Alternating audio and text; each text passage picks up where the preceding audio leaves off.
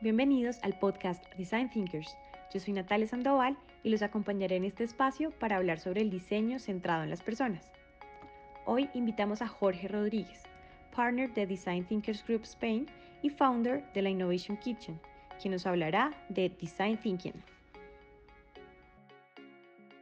Design Thinking es una herramienta de solución de problemas complejos, básicamente. Entonces, eh, es, una, es una metodología que es transversal y realmente el Design Thinking es muy útil cuando estás explorando cosas que aparentemente no tienen una solución preestablecida. Es decir, el Design Thinking es muy útil para descubrir nuevas posibilidades de cosas existentes o soluciones a cosas que hasta el momento eh, no han tenido una solución rotunda. Estamos hablando, por ejemplo, en este momento nosotros estamos haciendo un, proyecto con el gobierno chino eh, para inclusión de inmigrantes eh, chinos en Europa, es decir, de qué manera esa barrera cultural pueden existir unos mecanismos que la derriben. Por ejemplo, estamos trabajando otro proyecto en Colombia precisamente eh, sobre empoderamiento económico de las mujeres y acceso al capital. Hay toda una situación socialmente compleja que estamos examinando con el proceso de Design Thinking y que em, arrojará soluciones que tienen que ver con estrategia, obviamente, tienen que ver con política pública, tienen que ver con muchas cosas. El Design Thinking es muy transversal. Asimismo, puede aplicar a proyectos tan pequeños como de qué manera puedo yo establecer un negocio en un territorio específico. El design thinking, por ejemplo, es algo que viene del diseño centrado en las personas. Y el diseño centrado en las personas lo que hace es detectar primero las necesidades y generar los productos y servicios después. Entonces, eh, si tú eres un emprendedor y dices, bueno, quiero abrir un negocio en X zona de Colombia, eh, lo que haría el design thinking por ese emprendedor es, ok, tienes que comenzar eh, entendiendo el contexto, entendiendo las personas y allí sabrás qué tipo de negocio vas a, a poder abrir. Jorge, entonces, ¿cuáles son las etapas exactamente del design thinking y cómo puedo empezar a explorar estas etapas y a solucionar problemas o a desarrollar proyectos? Son, digamos, unas etapas, son unos momentos, eh, empatizar, definir, idear, prototipar y evaluar, son momentos del proceso que no es un proceso lineal, eh, pero son momentos en donde tú eh, descubres cosas o, digamos, defines o evalúas cosas. ¿no? Por ejemplo, el momento de empatizar claramente se relaciona con la, el entendimiento del contexto, la investigación de los usuarios, la investigación del mercado, ¿no? Esto si tú vas a comenzar a lanzar un proyecto nuevo, un producto en un nuevo mercado, eh, a generar un nuevo servicio, por ejemplo, en el caso de los gobiernos, eh, servicios públicos, por ejemplo, nuevos servicios públicos. ese es el, el, área de empatizar, ¿no? Entender qué está pasando, cómo puede, qué existe ya, cómo puede funcionar o cómo no, qué barreras hay, etc. Luego si vamos a definir ya es con todo ese conocimiento pues eh, comenzar a decidir qué cosas son viables, depende del, tipo de alcance que tenga el cliente, del tipo de presupuesto que maneje también, del tipo de tecnologías a las que tenga acceso. Y con ese, digamos, con ese contexto, con ese eh, marco de referencia, sí ya puedes comenzar a tener ideas, ya puedes comenzar a generar una parte más creativa en donde la empresa dice, vale, tenemos este contexto en el que estamos, yo que sé, COVID-19, eh, tenemos estos recursos y tenemos estas infraestructuras, en ese marco de referencia, ¿qué ideas podemos generar para luego eh, convertirlas en un prototipo, eh, generar los test antes de lanzar cualquier cosa al mercado y pues evaluar si en realidad vale la pena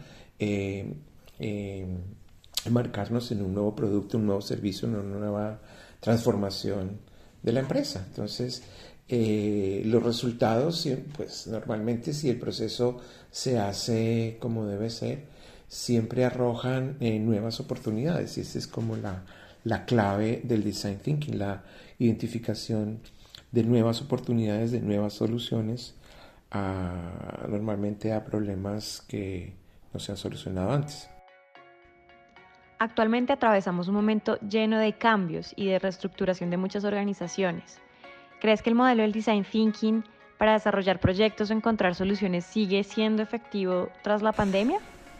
Bueno, eso es un reto que tenemos desde el año pasado. Eh, muchas cosas cambiaron con la, con la pandemia, evidentemente la posibilidad del trabajo en equipo eh, reunidos en un mismo lugar, pues es un, eh, es un riesgo de contagio. Y lo que hemos hecho la mayoría de las consultoras en, en Design Thinking y en innovación es crear formatos online y crear formatos que se pueden autogestionar, crear plataformas de colaboración, usar software de colaboración, en donde los, los equipos las empresas pueden colaborar remotamente. Evidentemente, pues el factor humano es muy importante en todo lo que tiene que ver con, con generar eh, creatividad de ideas nuevas, ¿no? El, el, factor humano y la relación personal es muy importante, pero también hay muchas herramientas digitales, digamos, que ayudan a, a esto, que ayudan a la creatividad, que ayudan sobre todo al prototipado rápido y a encontrar insights interesantes. Entonces, la verdad es que ha sido un reto, pero ha sido una, una para Design Thinkers Group, por ejemplo, ha sido un aprendizaje increíble. Eh, hemos entrado de lleno en la, en la digitalización de los workshops, de, los, de los bootcamps, y muchos clientes de antiguos y nuevos, pues se dan cuenta que pueden confiar en nosotros para esto, porque ya lo hacíamos desde antes eh, y ahora hemos entrado totalmente en esto el futuro que veo de esto es unos formatos más blended, más combinados, de trabajo asincrónico y sincrónico, eh, de trabajo presencial y remoto que dan grandes oportunidades. No, no lo veo como un problema. Fue un reto el año pasado, pero está superado. Hay muchas empresas, especialmente en Colombia, que están interesadas en innovar, pero no tienen un presupuesto como tal para crear un departamento de innovación. ¿Crees que la innovación debe estar fomentada desde un departamento específico, un cargo o un rol en específico?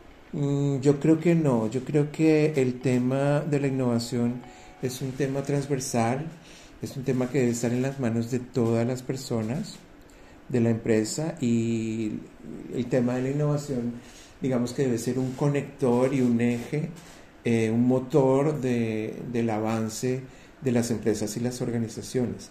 Evidentemente los decision makers son y los cargos más altos son los que tienen el poder y la capacidad de habilitarlas, son los que pueden dar presupuesto para que la gente tenga iniciativas, haga spin-offs, haga laboratorios, haga testeos, haga prototipos, ellos deben facilitar, digamos, los recursos pero la innovación per se debe estar en cada persona, en cada equipo y, en cada departamento como un eje transversal. No, no creo en los departamentos de innovación, que son un grupo de genios que guían a la empresa, no, no creo en eso.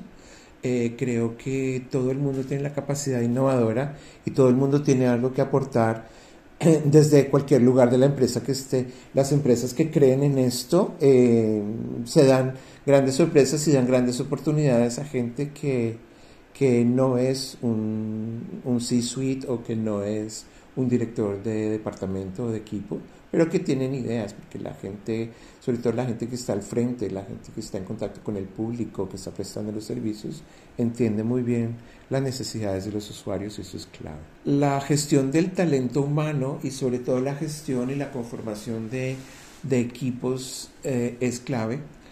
Eh, nosotros tenemos en, en Design Thinkers Group Spain una máxima que es a great team is the key, un, un buen equipo es la clave.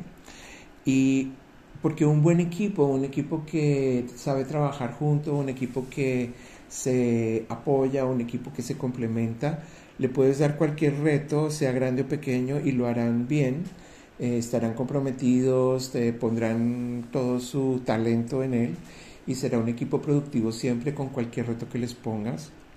Mientras que los equipos disfuncionales o los equipos que se asignan por decirlo así, a dedo o, de manera muy random, pueden funcionar casualmente o pueden definitivamente no funcionar y esto directamente afecta a todos los proyectos, afecta eh, la iniciativa que estén trabajando, afecta al departamento, afecta la actividad que realicen.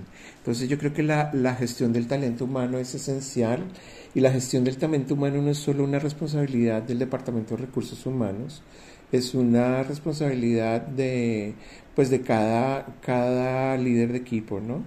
Esa gestión del talento es muy importante y el trabajo en equipo es algo que se mide día a día, es parte una cosa que está relacionada con la cultura de trabajo de la empresa y la cultura organizacional. Entonces, eh, son tres elementos que son clave para la innovación. Si no tienes eso, si no tienes equipos que trabajan juntos bien, que se comunican y que pueden afrontar retos eh, grandes y pequeños, realmente no vas a lograr innovación por más que apliques metodologías. ¿Qué le aconsejas a alguien que quiere innovar dentro de una empresa? Sea el emprendedor, el CEO, el diseñador o incluso el recién egresado que acaba de entrar en una empresa. Yo creo que la innovación está en la gente. Contrario a lo que muchas organizaciones piensan, la innovación no está en el presupuesto ni en la tecnología. Obviamente, eh, cuando tienes recursos, muchas cosas se hacen más fáciles, pero se deben hacer más fáciles para las personas, es decir, eh, poder seleccionar bien a las personas, poder conectar bien las personas en equipos y poder tener, digamos, propósitos claros que son compatibles con lo que esas personas les interesa y quiere hacer es muy importante. Entonces, mi, mi mejor consejo es que el equipo entienda muy bien para qué es bueno, eh, entienda muy bien también sus limitaciones porque eso le va a ayudar a hacer sinergias con, con, eh, con suppliers que lo pueden complementar. Nosotros en Design Thinkers uh, Group Spain y, y, a través de la Innovation Kitchen ayudamos a muchos equipos a entender de qué manera son talentosos y entender en dónde también están, digamos, aquellas cosas en donde pueden mejorar o se pueden complementar con equipos externos en, en, en, las empresas muchas veces se tiene miedo, ¿no? Hablar acerca de las carencias o acerca de los pains. Eh, y es como que toca ser bueno para todo, ¿no? Pero esto casi nunca sucede. Con respecto a consejos para los CEOs, bueno, le, hemos dado muchos consejos a los CEOs y es un poco escuchar, es importante, entender quién es la gente que está en los equipos, y por qué están ahí y si están en el lugar incorrecto, eh, moverlos enseguida para que articulen. Ese es el mejor consejo que le podemos dar a un, a un CEO y eh, abrirle el espacio para que la gente proponga. es sorprendente cuando le das eh, la, la, palabra a, a la gente las, las cosas interesantes que pueden proponer. Bueno, Jorge, muchas gracias por este espacio para hablar de Design Thinking y del pensamiento centrado en las personas. Me gustaría despedirme, no sin antes saber un poco más sobre la Innovation Kitchen y que nos comentes qué se está cocinando en innovación en este momento. Bueno, muchas gracias a ti también por la invitación. Bueno, la Innovation Kitchen es, es una comunidad de innovadores, en realidad es una, es una plataforma eh, que creamos desde Design Thinkers Group Spain eh, no solo para ofrecer cursos y, capacitaciones, sino para también que la gente pueda conectar con otras personas que tienen la inquietud de la innovación, que se están haciendo preguntas, que quieren generar un cambio y que puedan intercambiar entre ellos información. Digamos que es un meeting point eh, en donde también hay una serie de servicios, tanto para las empresas como, las, como para las personas. ¿no? Eh, en la innovationkitchen.com eh, tenemos mm, cursos, tenemos coaching, tenemos mentorías, hay proyectos, hay challenges que la gente puede seguir, eh, hay inclusive un shop en donde la gente puede comprar eh, libros, cursos, retos, bueno, de todo tipo de recursos. Y un poco el propósito fundamental de la Innovation Kitchen es que la gente pueda reconocer su yo innovador, ¿no? y que tenga todas las herramientas posibles para hacer crecer su, su capacidad innovadora en donde quiera que estés, sea un emprendedor, sea un team player, en un equipo dentro de una empresa, sea un empleado público, sea un estudiante o sea un CEO. Eh, ahí hay todas las herramientas que puedan necesitar las personas para desarrollar su, su yo innovador. Pueden visitarnos en theinnovationkitchen.com y allí, bueno, pueden encontrar todos los, los temas de los que estamos hablando. Ahí hay blog, hay foro, bueno, pueden participar abiertamente sin ningún problema. Gracias por escuchar Design Thinkers. Les acompañó su host, Natalia Sandoval. Si quieren conocer más sobre este podcast y cómo participar en él, pueden escribirme a natalia.designthinkers.es. Nos vemos en el próximo episodio para seguir hablando sobre el diseño centrado en las personas.